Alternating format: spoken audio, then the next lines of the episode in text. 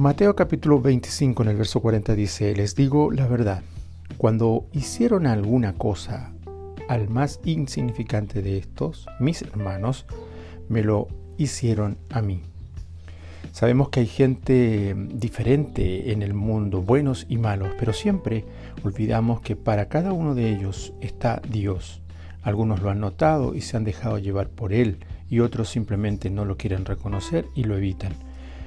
Dios nos dice que hagamos con otros como nos gustaría que hagan con nosotros y también nos dice que lo que hacemos por uno de ellos lo hacemos por Dios o por Él mismo. Miremos a Jesús en cada uno de nuestros hermanos y sirvámosles como lo hiciéramos para Jesús. En la parábola de este capítulo 25 Jesús habla sobre la importancia del cuidado de los demás. En el versículo 40 en particular dice que este rey de la historia les contó y les dijo que en cuanto a hicieran algo por alguno de sus hermanos más pequeños, al mismo rey lo harían.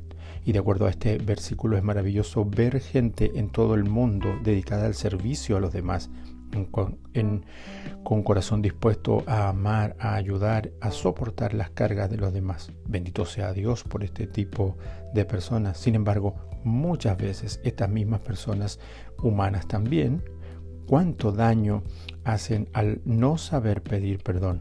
Rompen los pequeños vínculos que conforman las relaciones, ya sea con la pareja, con los hijos, los amigos y lo más triste, con los padres, sin pensar que todos somos temporales en esta tierra.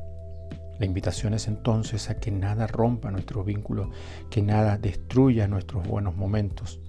Fortifiquémonos, fortifiquemos nuestra relación entre nosotros, pensando siempre en el amor de Dios. Veamos a Jesús en cada una de las personas y tratémoslas con su mismo amor. Bendiciones.